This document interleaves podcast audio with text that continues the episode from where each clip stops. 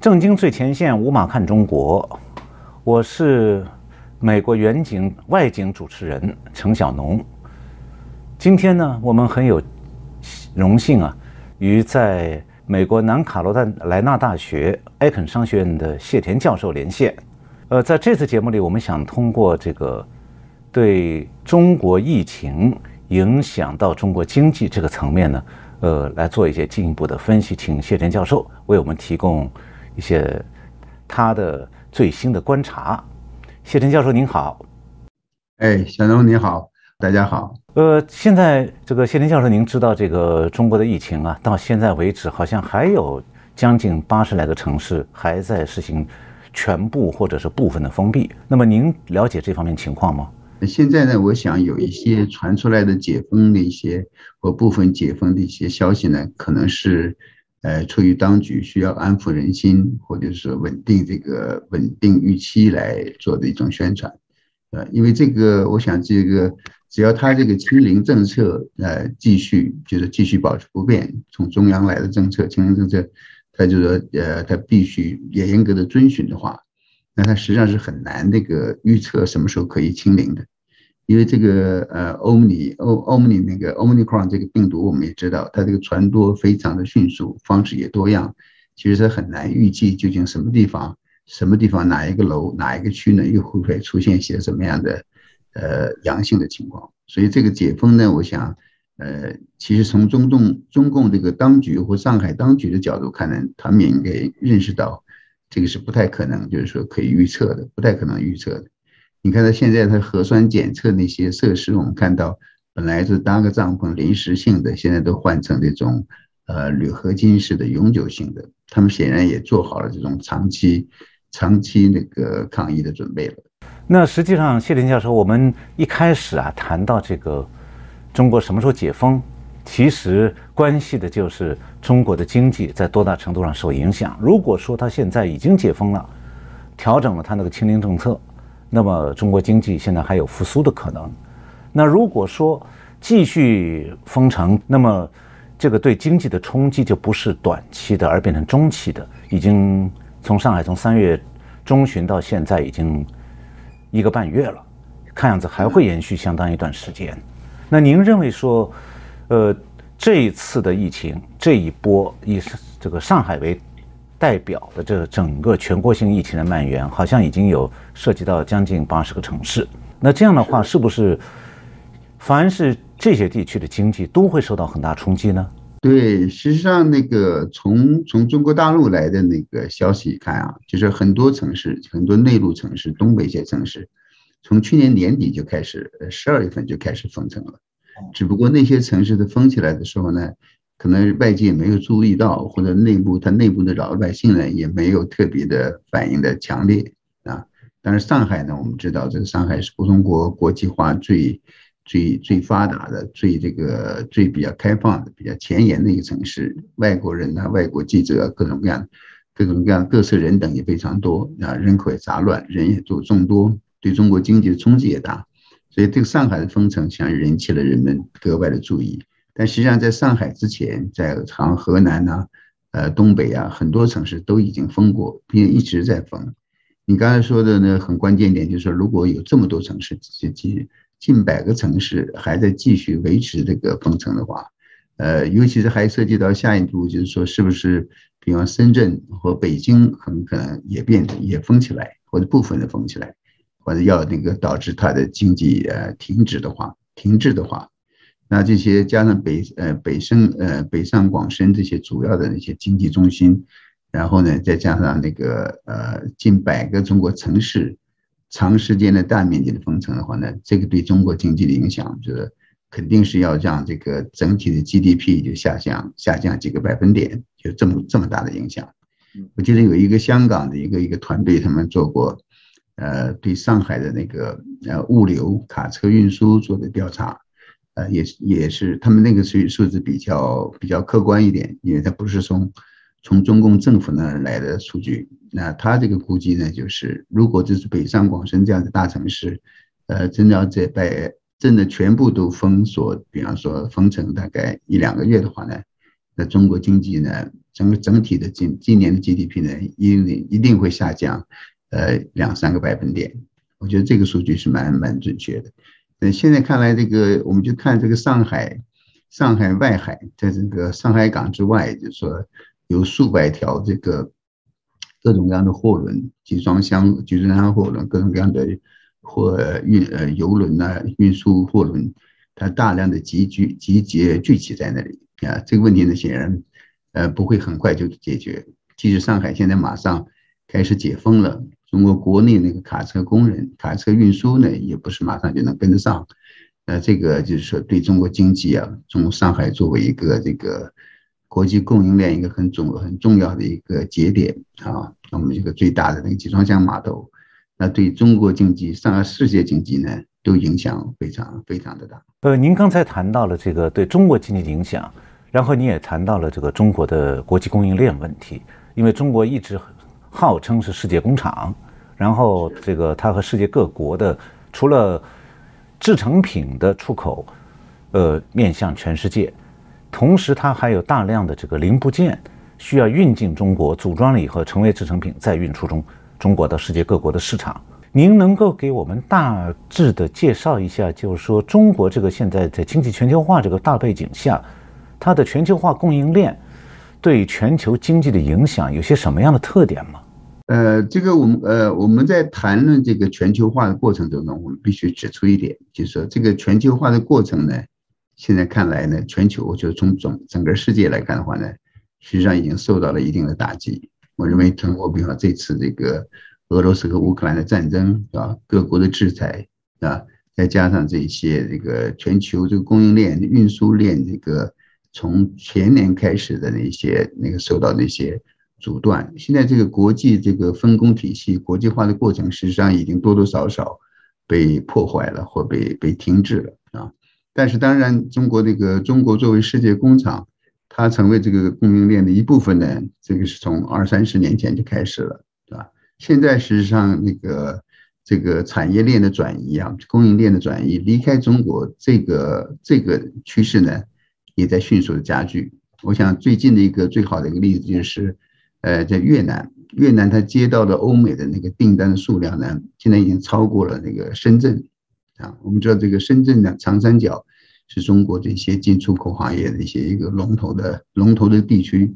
呃，这个越南超过深圳，这是一个非常非常那个重要的一个节点，一个关键的一个转折点啊，并且这个趋势显然还会继续啊。我大概一呃一一年多两年前了，去去过越南，就是说，呃，跟一些越南的那些呃一个政府官员呢、智库还有一些大学的经济教授这些，他们有一个我们有一个面谈，我给他们有个讲座，就是说，我能感觉到他们实际上是非常密切的在关注这个这个欧美经济、美国经济对中国经济的影响，对吧？中国怎么样？欧美怎么样向美国向中国开放市场？中国怎么样通过？跟欧美的贸易呢，来迅速的提升自己的经济实力、经济呃经济力量，而越南呢，实际上它跟中共中国呢，处在一个非常相近的那个呃一个状况，就是不管它的劳动力呀、劳动力成本、它的政治体制、国家体制，就是说地理位置，实际上都是有都有取代这个中国的那个可能可能性，他们也拼命的希望能够就是说。呃，即使不是取代中国作为这个供应链的一部分呢，至少它可以从中国分一杯羹，从美国美欧市场呢获得分得一杯羹。他们也在积极的呃研讨，努力的去探索这个事情。所以我跟他们讲演讲的那个之后，他们问的最多的问题呢，就是这个美中贸易战呐，和美国对中国的贸易制裁，一些这些呢，跟对越南会有什么样的影响？那现在看来是，当时我记得他们说那个越南中部那个城市。海防啊，呃，应该是叫海防是吧？它已经开始大面积的，就是说，就像中国当年那个刚刚改革开放的时候，就大面积的整平土地，建立那种外贸保税区啊，出口出口的出口区啊，或者是这个就是说保税市场啊，这些这些设施呀，呃，现在看来这是这是两年前的事儿，现在看来这些已经见到成效，就是很多这个订单、很多的投资生产呢，都已经转移过去了。那这个显然还在继续，所以说从上海好，从珠三角、深圳也好，就是说有一些中国这个原来产品，就是说产品供应链中的环节的一些工厂企业，都已经开始就是说外移啊。但即使这个过程还在继续嘛，当然中国还仍然是在生产很多东西，现在还没有外移，还在还在中国还是在占这个重要的位置。这个重要的位置呢，并不是说有的时候并不是说中国有什么拿手杀手锏呢，或者是有什么就是说别人都替代不了的东西。有的时候就是可能可能就是一个很简单的器件，呃，大家如果记得这个武汉瘟疫封城刚开始的时候，当时日本的那个汽车厂就停产了，原因就在于就是在中国在武汉那边呢中中部地带，有中国生产一个汽车上的一个零部件，我记得好像是跟这个，呃，跟这个排气系统啊什么就是这些相关的，一个不是很重要的零部件，但是中国可以大量的廉价的生产，那，对日本来说企业来说。他呢就把中国这个工厂作为一个上游的供应链，供应链的一部分，而这个中国这个生产的，一旦武汉一封城，它运不出来，马上这个像日本的企业，他们都是用那个叫 just in time JIT 那个系统，就是说它不没有货存，没有这个库存的，它也不要库存，完全完全依靠各种各样供应链的那个机构公司呢，就说马上准时。准时送货上门，然后他投入他这个整个这个装配厂、装配链，所以他一旦有一个产品，哪怕是一个微不足道的产品，也没什么科技含量，但是呢，他自己不日本不生产的，一旦中断的话呢，他马上整个这个汽车厂就要就要停产。所以上海也好，对中国也好，很多现在仍然有很多这样的产品，就是就是其他国家不生产的。美国这个对中国的那个。我们知道，那个贸易制裁、贸易战有些关税也涉及到有很多中国的产品呢，是其他国家就是有因为各种各样的原因、成本的原因、劳动的原因、环保的原因，它就不生产了，就是依赖于中国。所以这个上海这么一封城，是吧？这些企业呢停产，这个马上就会对全世界的供应链呢，呃，产生巨大的冲击。就比方这个最近我们也看到这个芯片短缺，芯片短缺，那个美国的 GM 的话。通用汽车公司，它很多汽车，它的卡车，它都全部从生产好了，就差这个芯片。啊，这个芯片插进去，它就可以出厂。这芯片不插进去呢，这车就不能动。这个就是这么就这么的，就这么严重。所以这个这个事情的上海这个呢，对世界的影响就在于呢，它生产了很多东西呢，是即使是呃在产值上或者技术上都微不足道，但是因为它就是这么一家。它有个独，尽管独家的供应，或者是占了世界上很大的份额的话呢，也足以造成整个整个全球产业链的那个的中断。那现在啊，您谈到的是这个产业链的，在中国的这些产品的特点。呃，我们也同时注意到另外一个现象，就是美国的行政当局啊，已经提出来说要这个取消对中国的贸易关税，这实际上是要把川普总总统时代。对中国施加的贸易关税撤销，呃，好像这个措施目前还没有实施吧？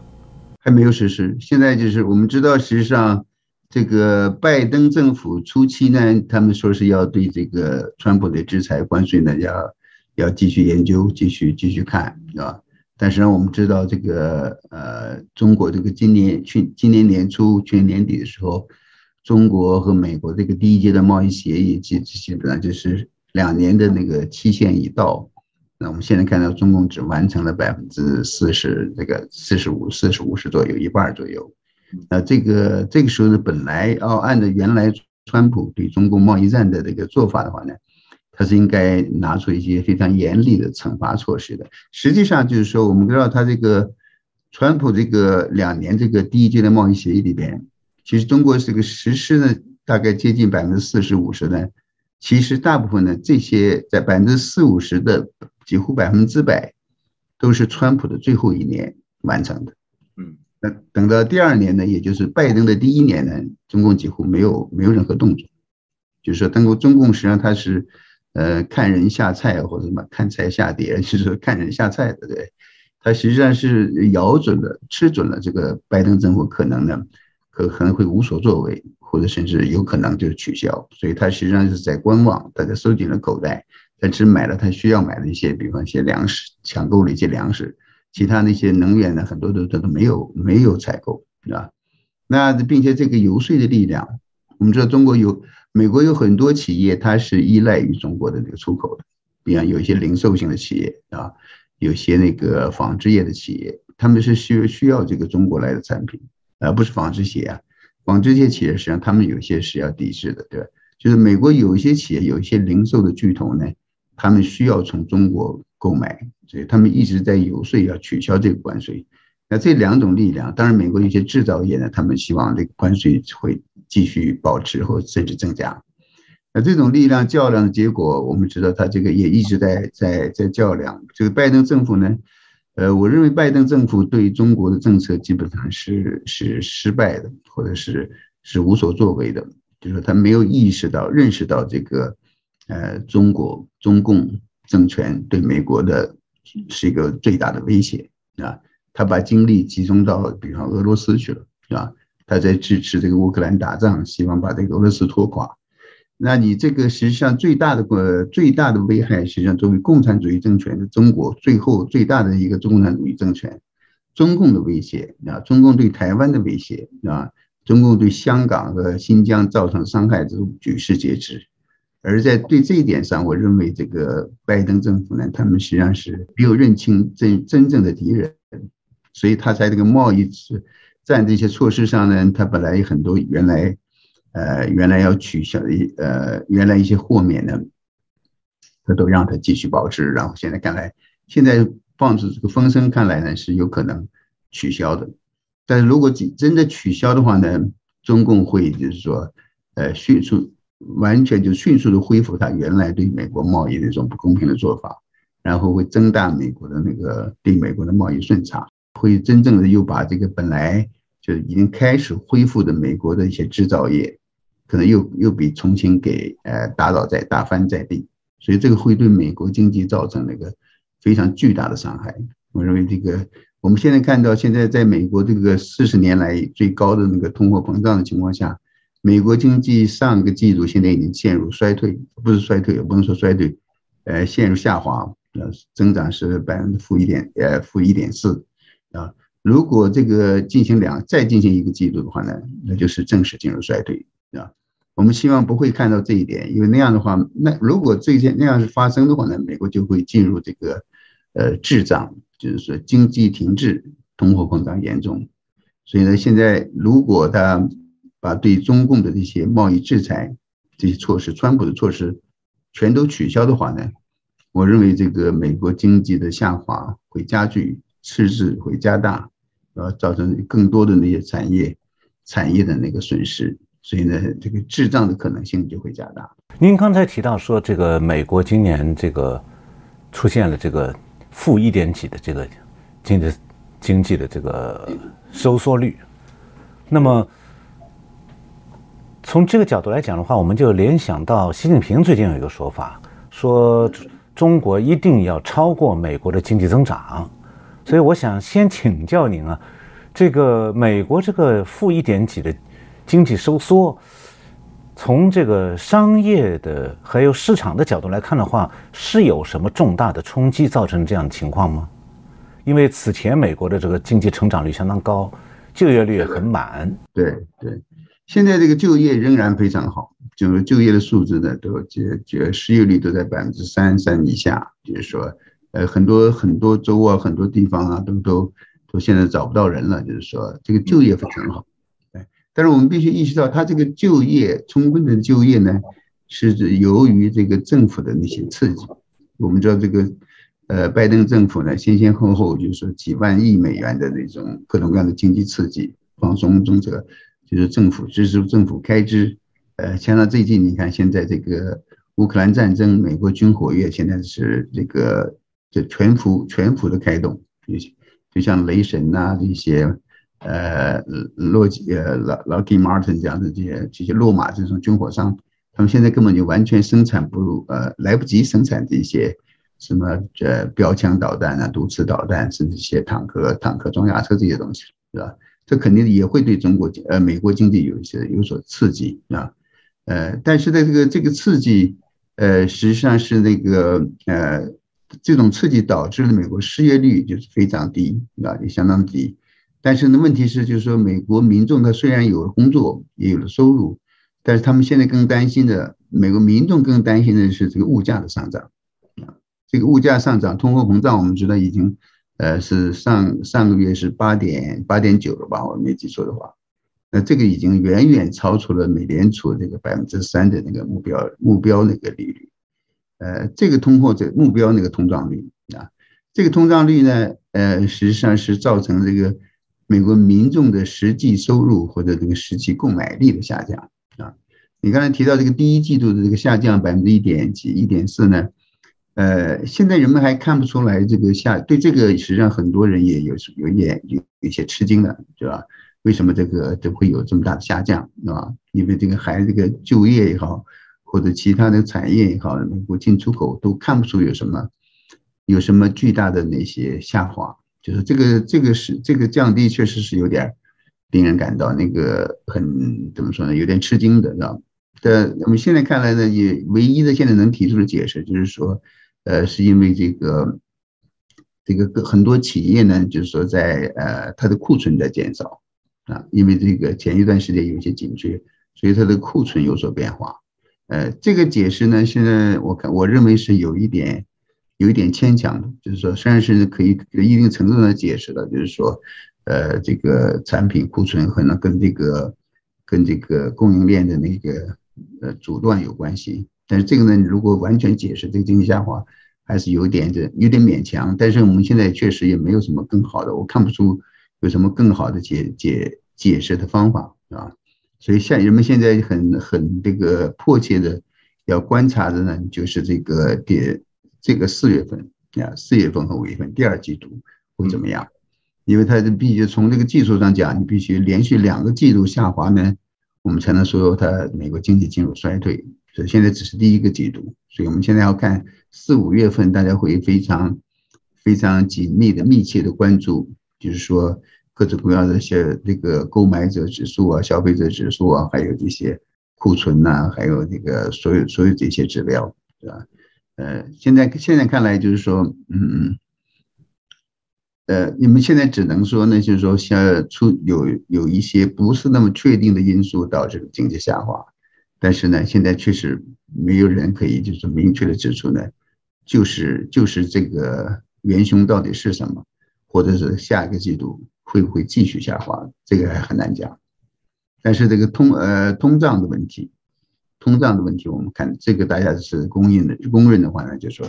它可能恐怕要继续下去了，并且这个通胀，美国的通胀实际上跟这个世界全世界的国际上的通胀呢，实际上是一起的，就是说全世界的粮食供应的紧张的问题，世界性的通胀，呃，这个跟美国也是同步的。呃，刚才我们。在想说，美国的这个经济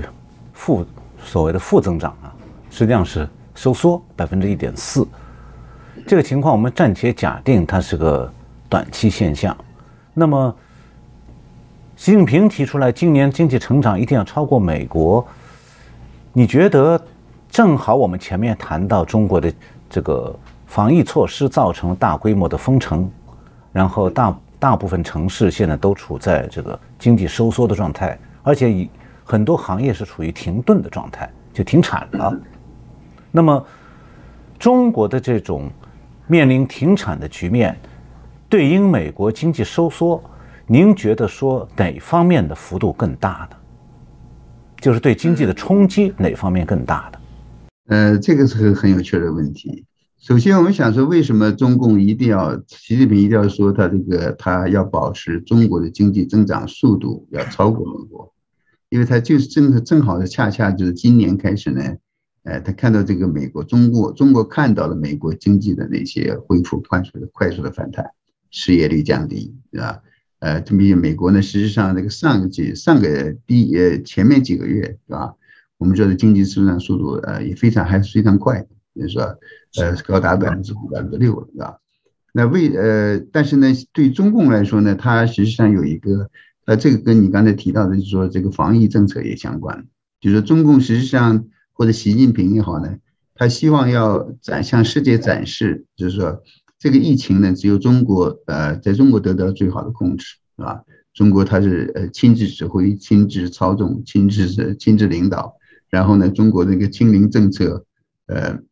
让中国呢最快的、最快的这个摆脱了这个疫情的问为冲击，所以呢，再加上他要维护这个中国作为一个呃共产党的领导非常有效，在这个抗疫这个在抗疫的问题上非常有效，在那个在恢复经济上也非常有效有效。呃，并且他本也把美国骂的贬的是一无是处啊，说美国这个疫情啊，在宣传中对中对内的宣传中都是说美国这个呃疫情一塌糊涂，到处都是那个问题，然后呢，还中国还有还有这个中国人需要甩锅，他需要把这个疫情瘟疫的病毒追溯的问题呢，要甩到国外去，他必须说明他我现在是非呃呃真正的有效的在控制了局势，真正的清零了啊。并且这个，因为我们这个政策又导致我们中国经济在快速增长，可还要还有这个，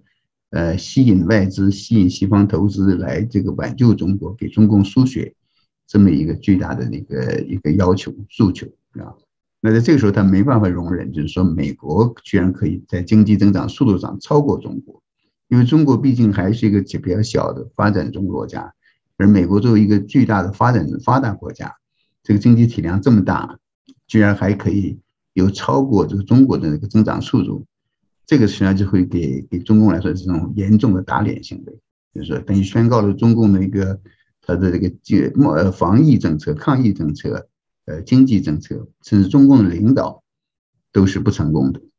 我想他这个是一个显然是一个严重的一个一个政治，实际上是一个政治的声明，说明他呃政治的口号需要他这个中国增长速度超过美国。但现在看来，这个他现在可能就很难。那个从前几个月的美国经济增长角度速就这个速度来看的话呢，中共这个实际上是可能要破灭了。但这这个季这个季度过去的这个季度，美国的数字可能也给了他希望，啊？因为我们知道美国突然就是说，呃，出乎意料的现在也开始经济下滑。那那对于中共来说，他当然那个他希望他那个增长率的速度，至少增长率上。还继续超越美国，继续成为国际投资的热点。但是当时他也实际上也担心，就是说，万一美国经济真的下滑的话，真的进入衰退的话呢，实际上是对中国来说，它这个出口市场在萎缩，他也不愿意看到这一点。现在我们就看到了一个很有趣的局面，就是当美国经济下下滑了这么短短一段时间。然后中共突然提出来说，他要在经济成长超越美国，而事实上，中国现在正处于经济停顿状态。那么接下来，中共究竟是以下滑对下滑对美国的下滑比下滑谁更快更大，还是想说中共以为，呃，美国经济从此就跟不上中国，然后中国马上能够从疫情造成的这个严重的经济下滑当中，这个反弹回来？对这一点，好像全世界现在并没有一个比较清晰的、比较有多数共识的看法，是不是这样呢？呃，是，我觉得这个这个世界呢，对，不管是学术界也好，或者华尔街啊、金融界啊、企业界，对中共呢都有不同的那个非常混合的、复杂的，就是多样的一种看法。这个当然跟中共的宣传、共中共的蛊惑有关系。那它实际上。呃，他也会跟那对给很多，比方说，呃，西方的企业、西方的银行家呢，给西方华尔街呢，给很多甜头，嗯，让他们帮助中国来，来这个做中国帮助中国来宣传啊。呃，中国经中国经济对你你刚说的非常准确，就是说中国现在，我认为中国经济实际上是在真正的在陷入衰退的情况。嗯，中共前不久一天之内召开了四个会议啊，中共中央、国务院的，还有什么？金融业的呃约见，就是连续四个相关的会议呢，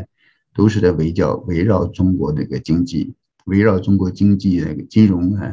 面临的那个问题问题，还有没关于这个呃欧美对这个俄罗斯这种制裁，就对美国这个俄罗斯金融制裁会不会延及中共？我一旦那个美国制裁中共，中国中。我怎么办？中经怎么办？就是他已经意识到，就是呃，他现在面临的严峻的那个严峻的那个经济挑战。你比方他现在刚刚，呃，中共约中共呢现在要放松了对这个高科技互联网公司的那些那些呃约束惩罚，对吧？啊，因为我们看他看到了，就是说这些互联网科技高科技巨头啊，这个巨头纷纷的开始那个撤退、隐身，是吧？躺平啊，这个互联网企业被中共这个监管砸的现在有点一蹶不振，是吧？纷纷裁人，大面积的裁人，几十万、几十万的裁人，是吧？这个对这个对中国经济的影响，显然他是他是看在眼里，所以他现在又放松了这个打压，希望这些经济回来。哎，中共也看到了中国房地产市场的破泡沫破灭，这个中国这个房地产销售现在急剧下滑，急剧下滑。最新的一次就上星期的深圳市政府在拍卖土地啊，居然没有一个没有一笔成交，就是跟这些这些民企开发商。根本就不买了，对吧？没人去购买土地，没人都每个人都知道这个土房地产泡沫要破灭。那对作为中共来说，它的中共地方政府来说，它这个最大的财政收入来源对要断裂，呃，要灭灭掉，断灭断裂了啊。呃，所以中共现在实际上，他也他看到美国的升息，对吧？他实际上呢，呃，中共呢现在他不得不降息，就是这个原因。这个中美之间本来有个很大的利差的。这个有助于就中共来吸引外资来去中国投资，而现在因为中现在美国的升息，而中共又不得不降息，你要要要那个发放贷款、促进贷款、支持的扶持他的房地产企业，所以这个中美的利差现在越来越小，越来越小，现在甚至很可能会出现倒挂。那这样对中共来说是一个非常可怕的事情，那就是说这个资金呢会更快的、加速的离开中国呀。呃，离开中国回到美国，那这对中国中国来说，它经经济下滑，房地产泡沫破灭，房地产企业这个欠债负债债还还本付息的问题现在得不到解决，现在外资又撤出，所以这个整个经济现在实际上非常实际上非常混沌。现在他要想跟美国比的话呢，嗯，我想他他可能还没那么多心思了。现在中共为最大的心思，第一呢，怎么在继续要保持这个清零政策，就在这个在中国共产党的颜面或者习近平的脸面这个问题上，就是说，呃，他不能丢了脸面，不能丢了这个面子的同时呢，要怎么样，就是让这个这个经济呢不要下滑的太快，这个就是他们最大的挑战。您刚才提到了这个中国的这个实际上的国内局势是相当严峻的。但是最近中共有一个说法，说中国现在在乌克兰战争之后面临极其严峻的国际局势。您觉得它这个国际局势极其严峻，它主要指的是政治层面的，还是经济层面的？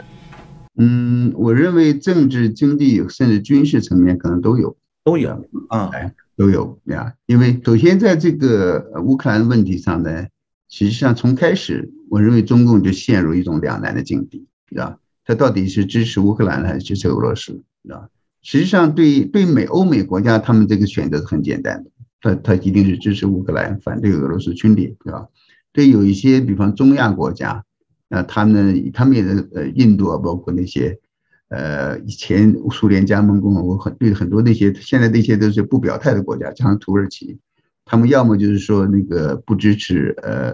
支持俄俄俄罗斯，或或者不加入制裁，就是保持基本保持中立啊。对中共来说呢，它呃实际上跟俄罗斯和乌克兰同时保持一个非常好的关系。我们知道，它这个中国的一个军火，中国现在这个整个军事工业企业呢，呃，都是乌克兰扶持起来的。中共军将军自己说的，就是说没有乌克兰的。军事技术、军事科技人员的援助或者军备物资的那个提供，中国那个呃军事力量可能要倒退二十年啊，因为那个俄罗斯呢不给中国最好最先进的那些军火，而只给的二流的，而乌克兰呢给的给中共提供最好的，所以呢中中国也在这个乌克兰有大量的投资，它是一个“一带一路”上的一个最大的据非常重要的一个据点，呃，中国也投资了非常多的粮食企业。租用了乌克兰呃几十万公顷、上百万公顷的土地来生产粮食，很多这些设施啊，这个都在这个乌克兰这个这个战争中被俄俄罗斯给摧毁了啊。就说呃，当然同同时呢，中共也需要俄罗斯，因为他在对抗美国的时候呢，他需要一个巨大的一个后备后备的力量支持他要拉这个普京来跟他一起反美抗美啊。毕竟普呃不管俄罗斯的经济呃是多么的不那么显眼不起眼，但是他这个军事力量还是让美国忌惮三分。所以对个俄国和俄罗斯乌克兰呢，实际上都是中共的好朋友，都是他的伙伴，所以他很难决定支持谁和不支持谁。那当然最后他还必须表态嘛。欧盟欧美也在逼着中国，你必须表态，那他只能那个支持那个呃支持那个，就是这就是说，呃，他必须选择一个的时候呢，他选择了支持俄罗斯，对啊，这是现在这个中共的中共的做法。那如果在乌克兰这个战争结束之后，啊，我们不管乌克兰最后会变成什么样的状况，我认为乌克兰很可能最后。呃，本来我原来预有个预测，认为这个就是四月底呢可能会达成谈判停火。现在看来有很多国际、很多国家、很多力量呢，不希望这个战争结束，是吧？他们在给乌克兰继续提供军火、军火。所以下一步呢，我认为这个最后战争结束的时候呢，很可能会出现乌克兰被分裂的局面。嗯，分裂成这个东部的，是吧？顿巴斯和南部。东部东部的顿巴斯和乌克兰南部被俄罗斯占领，然后呢，西部呢变成更加亲西方，或被变成那个就是跟西方站在一起，就是变成一种分裂的状态。他们可能他如果因为不能可能达成停火协议的话，也不能谈判成功的话，那他只能保持这个现在的局势。乌克兰也没有力量反攻，把俄罗斯推打出去，赶赶赶出去，那造成分裂的状态的话呢？那东部呢，当然就在在俄罗斯的控制之下。就西部这个新的这个西乌克兰的政府，他不会忘记这个中共对他的背叛，是吧？在这个战争中，他在支持俄罗斯，所以那个乌克兰的重建和那个对中共中共恐怕很很难从中去分一杯羹，是吧？还有一个中共的一些军事的基础、军事的那个军火的来源，乌克兰现在被彻底给摧毁了。所以对中共来说，它这个它面临着巨大的军事上、军事装备、军事设备上的压力，是吧？政治上的压力我们当然是更清楚了。中共现在支持俄罗斯，导致这个西方，呃，会考虑新的对中国的制裁。啊，中共现在担心这个，担心这个金融制裁呢，现在在在在似乎提出对策，也也是这样啊。经济上也是，我认为这个，呃。如果这个乌克兰被分裂，这个战争渐陷入僵僵局，西方对这个俄罗斯的制裁恐怕还会继续。他们也意识到，你要制裁真正制裁俄罗斯的话呢，你必须同时制裁中共，要不然如果中共在背后继续给俄罗斯那个输血的话呢，这个制裁很难成功。所以中共很可能会被卷卷入其中啊。这个刚才我们提到这个供应链的转移还在继续的话呢？实际上，中共可能会面临的就是说政治、经济、军事上的三重的困境。我稍微总结一下，给我们观众朋友们一个大致的图像，就是今天谢田教授为我们比较详细的介绍了这个疫情冲击对中国经济的影响、乌克兰战争对中国的外部环境的影响，以及中国和美国贸易关系的变化对中国的影响。我想我的理解如果不错的话。今天谢林教授，你给我们介绍的基本上就是中共好像没有好消息，是吧？嗯，是没有好，没什么好消息。嗯，但现在实际上是，呃，我现在有刚，当然今天有一个不确定的消息，但是没法解释，说是白习近平甚至可能会大权旁落，啊。但不管怎么说，这个这个可能性都是存在的。所以他现在就是说，实际上他他的共产党的统治到整个中国经济这个局势和外部局势，实际上都是非常危险的。你怎么看呢？嗯，我基本上同意你的看法。我觉得他好像是找不到什么好消息了，就是他能够把疫情对经济造成的损失，这个尽快的停下来，这一点就能只能算是他可以找到了最就差选择里头的最好选择了。他唯一能做的事情是做点补救而已。但除此之外，好像真的没有好消息。那对这样一个没有好消息的中国。呃，它将来会对台湾有多大的影响？我想我们今天没有时间再进一步讨论了。希望我们今后有机会邀请谢林教授再一次参加这个节目，为台湾的观众介绍更多的这方面的分析。非常感谢谢林教授，谢谢小能，谢谢大家，再见，再见。